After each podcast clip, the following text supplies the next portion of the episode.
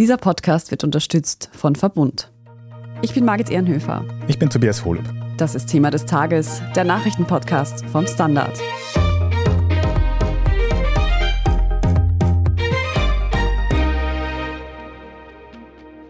Der Ukraine geht die Angst vor schmutzigen Bomben um.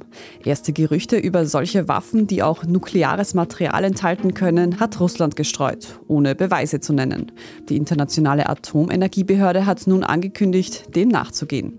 Unterdessen bekommt die ukrainische Hauptstadt diplomatischen Besuch. Der deutsche Präsident Frank-Walter Steinmeier ist nach Kiew gereist, um unter anderem den Wiederaufbau des Landes zu besprechen. Ein Thema, das auch bei einer aktuellen Konferenz in Berlin im Fokus steht. Wir sprechen heute darüber, wie die kriegsgebeutelte Ukraine in den nächsten Jahren wieder aufgebaut werden könnte. Wir schauen uns außerdem an, was es mit Gerüchten über österreichische Bauteile in russischen Kampfdrohnen auf sich hat. Und wir fragen nach, was eine schmutzige Bombe eigentlich genau ist. Florian Niederndorfer aus der Standard Außenpolitik. In den vergangenen Tagen wurde in den Medien immer wieder über Dirty Bombs berichtet. Warum eigentlich? Was hat es damit auf sich? Das Wort Dirty Bombs haben wir bisher eher so aus Berichten über Al-Qaida und so gekannt. Das sind Bomben, eigentlich konventionelle Bomben, keine Atombomben sozusagen, sondern konventionelle Sprengsätze, die mit radioaktivem Material versehen werden und die dann, wenn sie explodieren, die Gegend kleinflächig verstrahlen, aber eben nicht, weil sie Atombomben sind, sondern konventionelle Bomben, die sozusagen verschmutzt, kontaminiert mit radioaktivem Material sind. Deshalb wurden sie jetzt Thema, weil der russische Verteidigungsminister Sergei Shoigu in Telefonaten mit seinen türkischen und US-amerikanischen Kollegen von der, ich zitiere, Gefahr gesprochen hat, dass die Ukraine auf ihrem eigenen Gebiet sogenannte Dirty Bombs einsetzen könnte. Das Ganze wurde aber von den westlichen Atommächten, zum Beispiel Großbritannien, USA, Frankreich, sofort zurückgewiesen. Es handelt sich dabei wohl nur um einen Vorwand, Russland suche einen Vorwand, den Konflikt in der Ukraine weiter zu eskalieren. Die russische Seite bleibt aber dabei, will jetzt einen Antrag zu diesen schmutzigen Bomben beim UN-Sicherheitsrat einbringen. Sie bleiben also dabei, die Ukraine könnte auf ihrem eigenen Gebiet atomar verseuchte Sprengsätze einsetzen. Es gibt aber keinerlei Hinweise darauf. Kiew dementiert das verständlicherweise, logischerweise und spricht davon, dass Russland jetzt vor etwas warnt, was es möglicherweise selber vorhat. Und wie geht es da jetzt weiter? Kann man das irgendwie überprüfen lassen, ob so ein Material, solche Bomben in der Ukraine existieren quasi? Naja, leicht ist das natürlich nicht. Die Ukraine hat ja zum Beispiel Atomkraftwerke. Andererseits ist diese Technologie, die es dazu braucht, eigentlich gibt es in fast allen Ländern, wo es medizinische Geräte zum Beispiel gibt, also an nukleares Material zu gelangen, so wenig, was man für so eine Dirty Bomb braucht, ist nicht allzu schwierig. Was jetzt die internationalen Institutionen machen, die IAEA e bereitet sich darauf vor, es in den kommenden Tagen schon Inspektoren zu zwei ukrainischen Standorten zu entsenden was auch immer man bei der IAEA e jetzt davon hält, die russischen Vorwürfe, ob man die jetzt für glaubwürdig einschätzt oder nicht. Untersucht werden sie. Was dabei rauskommt, wird man sehen. Ich kann mir nicht vorstellen, dass da sehr viel rauskommt. Du hast vorhin schon die IAEA, e also die Internationale Atomenergiebehörde, erwähnt, die da jetzt zum Einsatz kommt. Und die war ja auch schon im Zusammenhang mit dem Atomkraftwerk Saporischja in der Ukraine unterwegs. Und ganz in der Nähe von diesem Atomkraftwerk ist jetzt ein Staudamm, der Kachowka-Staudamm, im Fokus. Was genau ist da los? Also, in der Ukraine wächst im Moment die Sorge vor einer möglichen Zerstörung dieses Staudamms durch russische Kräfte. Der Staudamm, die Staumauer am Fluss Dnipro soll vermint worden sein von russischen Einsatzkräften. Würde diese Staumauer gesprengt werden, gäbe es laut ukrainischen Angaben eine Umweltkatastrophe. Weite Teile der südlichen Ukraine würden überflutet werden. Die Wasserversorgung der Krim, die ja von Russland annektiert wurde, wäre gefährdet. Der Vormarsch der ukrainischen Truppen würde aber nur laut ukrainischen Angaben für etwa zwei Wochen verlangsamt werden. Das heißt, würde dieser Staudamm gesprengt werden, wäre zwar die Umwelt massiv in Mitleidenschaft gezogen und die Infrastruktur dort würde wohl zusammenbrechen, aber militärisch würde es keinen besonders großen Unterschied machen. Und wenn ich das richtig verstehe, würde es dann nicht auch eher Russland schaden, diesen Staudamm zu sprengen, wenn dann die von Russland besetzten Gebiete davon betroffen sind? Das kann man so sehen, wobei ja einige dieser Gebiete im Moment sehr stark umkämpft sind, zum Beispiel die Region Cherson im Süden. Aber ob es jetzt Russland oder der Ukraine schadet, ist so schwer zu sagen angesichts der massiven Desinformation, die aus dem Kreml kommt. Haben wir zuerst die Dirty Bombs, ein recht klares Beispiel für Desinformationsversuche. Und nun das mit dem Staudamm.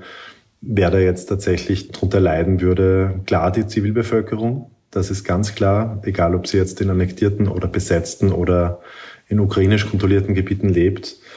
Natürlich würde russisch besetztes Gebiet darunter leiden, aber ich glaube, vor allem soll es ja die Gegenoffensive der Ukraine aufhalten. Und das scheint laut Angaben aus Kiew nicht wirklich der Fall zu sein, selbst wenn es passiert. Was denn an diesen potenziellen Plänen dran ist, das wird sich wohl erst in den nächsten Tagen zeigen. Wir sprechen jetzt nach einer kurzen Werbepause gleich noch über österreichische Motoren in russischen Kampfdrohnen und die Wiederaufbaupläne für die Ukraine. Bleiben Sie dran. Die Energiewende muss gelingen. Sie ist überfällig, alternativlos und vielfältig. Manchmal ist sie weit weg, besteht aus Wasserkraftwerken, Windparks und Photovoltaikanlagen. Und manchmal ist sie ganz nah, bei uns zu Hause. Wir bei Verbund arbeiten mit aller Kraft daran, Österreich mit erneuerbarer Energie in eine sichere Energiezukunft zu führen. Gemeinsam sind wir die Kraft der Wende. Verbund. Florian, wir haben heute schon über Bomben gesprochen, jetzt noch zu einem anderen Thema, über das man nicht so gerne redet, nämlich Kampfdrohnen. Wir haben im Standard vor kurzem schon berichtet, dass in Kampfdrohnen, die auf der russischen Seite im Ukraine-Krieg zum Einsatz kommen sollen, angeblich Motoren aus Österreich verbaut sein sollen. Wie kann das sein? Das Thema Drohnen ist das nächste Thema, wo es mehr Fragen als Antworten gibt mal wieder. Fest steht, Russland hat die Ukraine in den vergangenen Tagen, eigentlich seit zwei Wochen, mehrfach mit Kampfdrohnen angegriffen. Das sind kleine, circa 200 Kilo schwere Fluggeräte, die beim Absturz dann sich selbst zerstören, also sogenannte Kamikaze-Drohnen. Da kommt in Frage die iranische Kampfdrohne des Typs Shahed 136. Diese Drohnen haben laut Berichten massive Schäden an der Infrastruktur, an der Energieinfrastruktur, an Wohnhäusern und Telekommunikationsanlagen in der Ukraine verursacht. Westliche Quellen sprechen davon, dass Russland diese Drohnen deshalb einsetzt, weil ihnen die Präzisionswaffen doch langsam ausgehen. Die russische Seite dementiert das logischerweise. Und es ist nicht mal ganz sicher, dass der Iran da überhaupt involviert ist. Internationale Fachleute sprechen davon, es sei ganz klar, dass das iranische Drohnen seien. Der Iran gibt sich aber verwundert und fordert Aufklärung und meint, wenn das wirklich stimmt, dann können wir da nicht gleichgültig damit umgehen. Es gibt aber zum Beispiel in den sozialen Medien ganz viele Fotos von abgestürzten Drohnen, die sich nicht selbst zerstört haben. Und einige davon weisen eben den Schriftzug der österreichischen Firma Rotax auf. Da geht es um Motoren, die aus österreichischer Fabrikatur in diese iranischen Drohnen verbaut wurden. Die Firma Rotax ist ein Traditionsunternehmen aus dem oberösterreichischen Kunstkirchen. Dort schreibt man in einer schriftlichen Stellungnahme gegenüber dem Standard, man stelle ausschließlich für die zivile Nutzung diese Motoren her und liefere auch keine Motoren direkt an Drohnenhersteller. Wie gesagt, sehr viel mehr als diese Indizien gibt es im Moment nicht. Der Iran bestreitet jedenfalls, Russland mit den Drohnen beliefert zu haben. Es gibt aber Hinweise, dass das sehr wohl passiert ist. Nun erleben wir eigentlich schon seit Beginn des Kriegs, dass immer wieder RegierungsvertreterInnen westlicher Staaten auch nach Kiew reisen. Heute Dienstag, ganz aktuell, macht das der deutsche Bundespräsident Frank-Walter Steinmeier. Was weiß man denn bisher über diesen Besuch?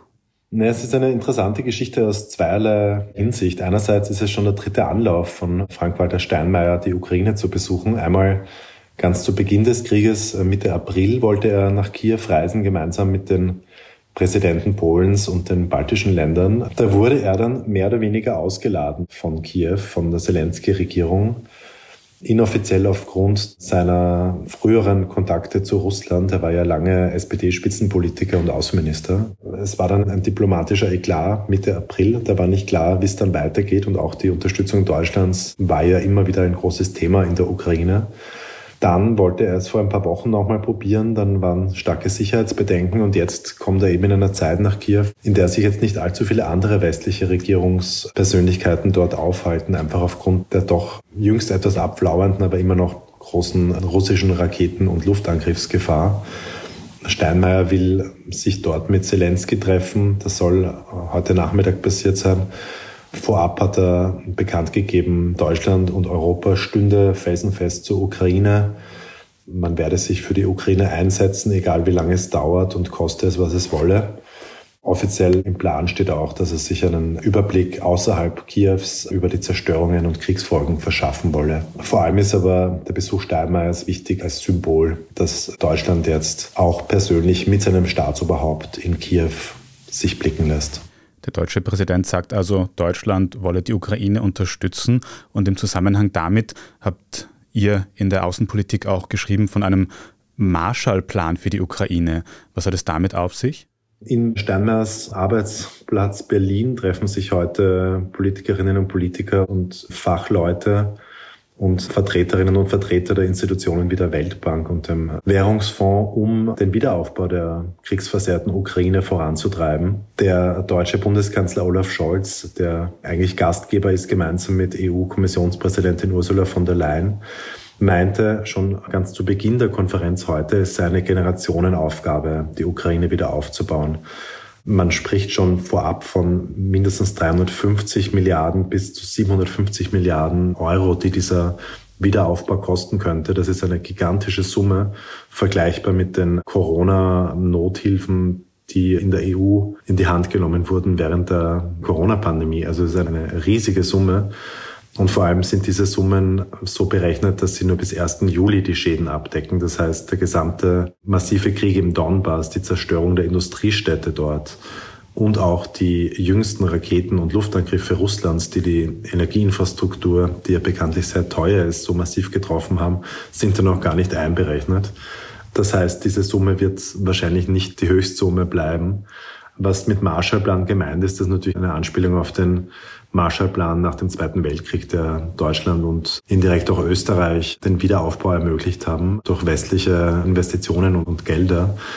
Die EU wollte diesen Wiederaufbau in Form der EU-Kommission in die Hand nehmen und organisieren. Die USA drängen jetzt aber anscheinend eher darauf, dass die G7-Staaten das machen, also die Gruppe der sieben größten westlichen Industrienationen. Die EU möchte offenbar aktuell eher das Ganze mit Krediten machen. Die USA hingegen sind für Zuschüsse, das heißt für Geldspritzen für Kiew. Nachdem das jetzt aber wohl Jahre oder Jahrzehnte in Anspruch nehmen wird, wird man sehen, wie das überhaupt finanziell zu bewerkstelligen sein wird. Präsident Zelensky braucht auch ganz dringend Geld. Das hat er schon bei einer Videozuschaltung bei der Konferenz heute nochmal betont. Es geht erstmal ganz konkret um Soforthilfen, um zum Beispiel Ärzte, Ärztinnen, Lehrerinnen und Lehrer bezahlen zu können, denn die Ukraine ist angesichts des Angriffskrieges natürlich de facto pleite. Sie ist ihrer Industrie großteils beraubt. Sie hat ganz große Probleme, überhaupt Getreide zu exportieren. Das war der wichtigste Einnahmefaktor der Ukraine vor dem Krieg. Das heißt, die Ukraine braucht auf jeden Fall Geld und offenbar gibt es aus den USA Stimmen, die sagen, wir helfen der Ukraine jetzt am allermeisten mit Waffen und wenn es um den Wiederaufbau geht, soll bitte mal Europa die Geldbörsen öffnen. Flo, wie würdest denn du jetzt als außenpolitischer Beobachter die Lage in der Ukraine generell zusammenfassen? Ich habe das Gefühl, es herrscht gerade so ein bisschen viel Unsicherheit oder auch so eine Art angespannte Ruhe, wenn man will. Ein bisschen könnte man so sehen. Also die Angriffe auf Kiew aus der Luft zum Beispiel sind in den letzten Tagen ein bisschen weniger intensiv geworden. Es war heute in der Nacht wieder Luftalarm in Kiew und im Umland von Kiew. Aber insgesamt ist diese ganz große Angriffswelle der russischen Streitkräfte aus der Luft auf die Städte und die Infrastruktur der Ukraine im Moment etwas weniger intensiv. Sehr wohl gekämpft wird aber zum Beispiel in Bachmut im Donbass oder in der Nähe des Donbass. Dort dringen russische Kräfte vor. Am Nordwestufer des Dnepr dringen ukrainische Kräfte in Richtung Chersons vor. In Cherson selber, dieser bisher wichtigsten von Russland besetzten Stadt in der Ukraine, gab es vor ein oder zwei Tagen Berichte, dass die russischen Besatzungsorgane die Evakuierung planen, weil sie einen, einen ukrainischen Großangriff befürchten. Das heißt, es herrscht ein wenig tatsächlich die Atmosphäre einer angespannten Ruhe. Aber wenn wir uns die Berichte über die Dirty Bombs und den möglicherweise zu sprengenden Staudamm vor Augen führen, dann könnte das eben auch die Ruhe vor dem Sturm sein. Wie genau es in der Ukraine weitergeht und was denn an den Gerüchten über Dirty Bombs dran ist, das wird sich in den nächsten Tagen und Wochen wahrscheinlich zeigen. Danke dir aber für deine Einschätzung heute, Florian Niederndorfer. Sehr gerne. Wir sprechen jetzt in unserer Meldungsübersicht gleich noch über neue Vorwürfe von Thomas Schmidt gegen Ex-Finanzminister Hans-Jörg Schelling. Wenn Ihnen diese Folge von Thema des Tages bisher gefallen hat und Sie keine weitere mehr verpassen wollen, dann abonnieren Sie uns doch auf Ihrer liebsten Podcast-Plattform. Und wenn Sie schon dabei sind, dann lassen Sie uns doch gleich eine gute Bewertung da, denn das hilft uns wirklich sehr. Wir freuen uns über jede Unterstützung. Bleiben Sie dran. Die Energiewende muss gelingen. Sie ist überfällig, alternativlos und vielfältig. Manchmal ist sie weit weg, besteht aus Wasserkraftwerken, Windparks und Photovoltaikanlagen. Und manchmal ist sie ganz nah bei uns zu Hause. Wir bei Verbund arbeiten mit aller Kraft daran, Österreich mit erneuerbarer Energie in eine sichere Energiezukunft zu führen. Gemeinsam sind wir die Kraft der Wende. Verbund. Und hier ist, was Sie heute sonst noch wissen müssen. Erstens, es gibt neue Thomas Schmid-Vorwürfe, diesmal gegen den ehemaligen Finanzminister Hans-Jörg Schelling von der ÖVP. Demnach habe sich Schelling 2016 Daten aus einem staatsanwaltlichen Akt geben lassen. Da ging es um ein Finanzverfahren gegen einen Nationalratsabgeordneten von der ÖVP. Auf Basis dieser Ermittlungsakten hätten Schelling und Sebastian Kurz dann entscheiden wollen, ob der Betroffene für den niederösterreichischen Landtag für die ÖVP kandidieren darf. Soweit die Aussage von Thomas Schmidt, der Schelling deshalb Amtsmissbrauch vorwirft. Bis Redaktionsschluss dieses Podcasts am Dienstagnachmittag gab es dazu keine Reaktion von Hans-Jörg Schelling. Für alle genannten gilt die Unschuldsvermutung. Zweitens, die Messenger-App WhatsApp hat heute Dienstag bei vielen NutzerInnen auf der ganzen Welt nicht mehr funktioniert. Schon am Vormittag wurden etwa aus Indien, Südafrika und Großbritannien auffällig viele Störungen gemeldet. In Österreich waren es zwischendurch über 18.000 Störmeldungen. Der WhatsApp-Betreiber Meta hat angekündigt, den Fehler schnellstmöglich zu beheben. Und drittens, Smash. Das ist das Jugendwort des Jahres 2022. Das Wort kommt aus dem Englischen und bedeutet an sich übersetzt eigentlich zerstören oder zusammenhauen. Das Jugendwort wird aber eher im Dating-Kontext verwendet, wo es dann so viel heißt wie mit jemandem etwas anfangen oder jemanden abschleppen. Das Jugendwort des Jahres wird vom deutschen Langenscheidt Verlag per Voting erhoben. Dabei zählen allerdings nur die Stimmen von 10- bis 20-Jährigen.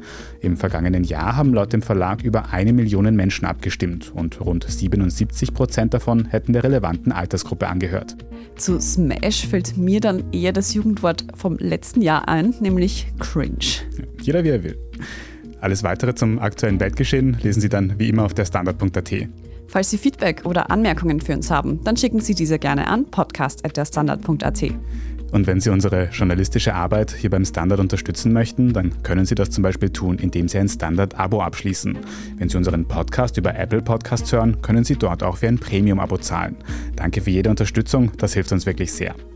Ich bin Tobias Holub. Ich bin Margit Ehrenhöfer. Danke fürs Zuhören und bis zum nächsten Mal.